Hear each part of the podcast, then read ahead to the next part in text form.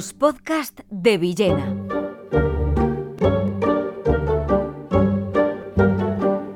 El gran poeta William Butler Yeats.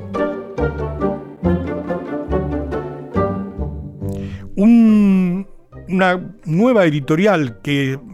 va con buen rumbo y además con libros muy bonitos, eh, Punto de Vista Editores, acaba de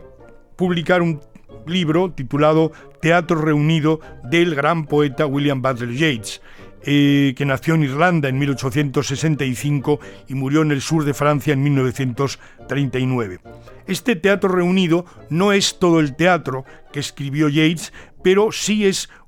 algo de lo más representativo de ese teatro, que muy generalmente es un teatro en verso, y otras veces en verso libre o no, porque se trata siempre de un teatro lírico que a menudo, como Yeats era un gran patriota irlandés, aunque escribía en inglés, era un gran patriota irlandés, intenta, y estaba muy fascinado por la historia antigua de Irlanda, intenta recrear los mitos célticos, los mitos de la historia irlandesa. Entonces encontramos eh, títulos había hecho algún ensayo anterior como El crepúsculo celta en 1893, pero entre las obras de teatro estarían las aguas misteriosas, estaría Deirdre, que es ya un personaje de la mitología irlandesa, El gato y la luna de 1924, o La muerte de Cuchulain, que también es otro héroe de la mitología irlandesa. Eh, como vemos, es una poesía lírica, es un, teatro lírico, porque es un teatro en verso, y a veces son obras incluso breves, con lo cual se trata de un teatro reunido, como dice el título, pero un teatro que se presta muy bien a la lectura, porque es como leer un poema en diferentes voces, pero se está leyendo un poema, no, está, no se está leyendo una obra de teatro de salón, una comedia de salón, no, se está leyendo poesía en el modo teatro.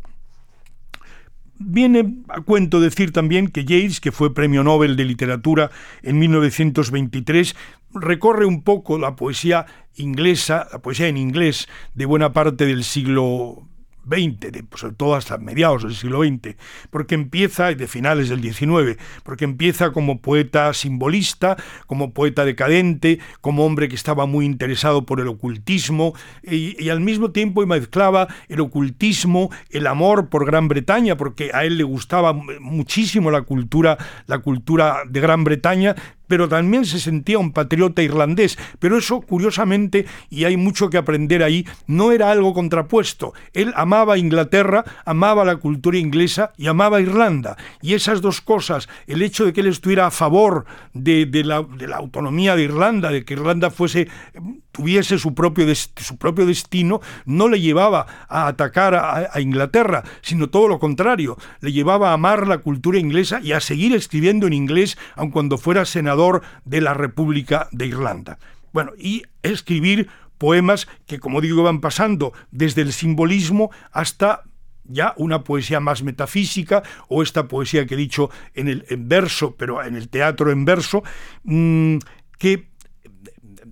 trata un poco todos los temas. Nos encontramos desde el paisaje sublimado, desde la historia concreta, como un famoso poema que se titula Un aviador prevé su muerte, donde ve al filo de la, Primera Guerra Mundial a un aviador, naturalmente en ese momento era algo muy novedoso, un aviador que siente que se va a matar y va pensando, va pensando en esa muerte que le va a llegar, porque como digo, en, en Yates importa mucho ese sentido de la allendidad que él tenía. Yates creía, sin ser estrictamente cristiano, que no era propiamente cristiano, pero sí creía que había algo, algo después, un algo que estaba fusionado entre la leyenda, el mito, la propia poesía, la poesía casi convertida como un más allá y el cultivo de la palabra. Curiosamente, Yates, que es un autor que ya de joven era conocido, fue creciendo en calidad a partir que se hacía a,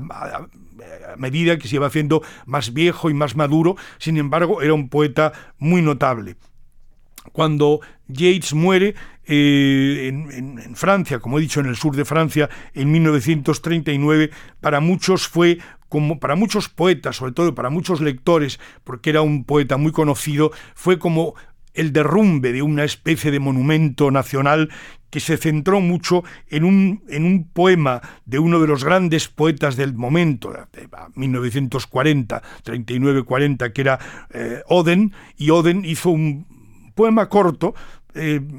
esencialmente, que se llama En memoria de William Butler Yeats, que es el recuerdo de Yeats, de todo lo que Yeats representó. Empieza, empieza diciendo, eh, desapareció en pleno invierno y ese día fue triste, ese día fue nublado, pero lo que cuenta es la calidad de Yeats, la fuerza poética de Yeats, el magisterio de un hombre que no se quedó en su poesía, sino que irradió a los otros. Leamos el teatro de Yeats como la poesía que es. Luis Antonio de Villena, solo en podcast.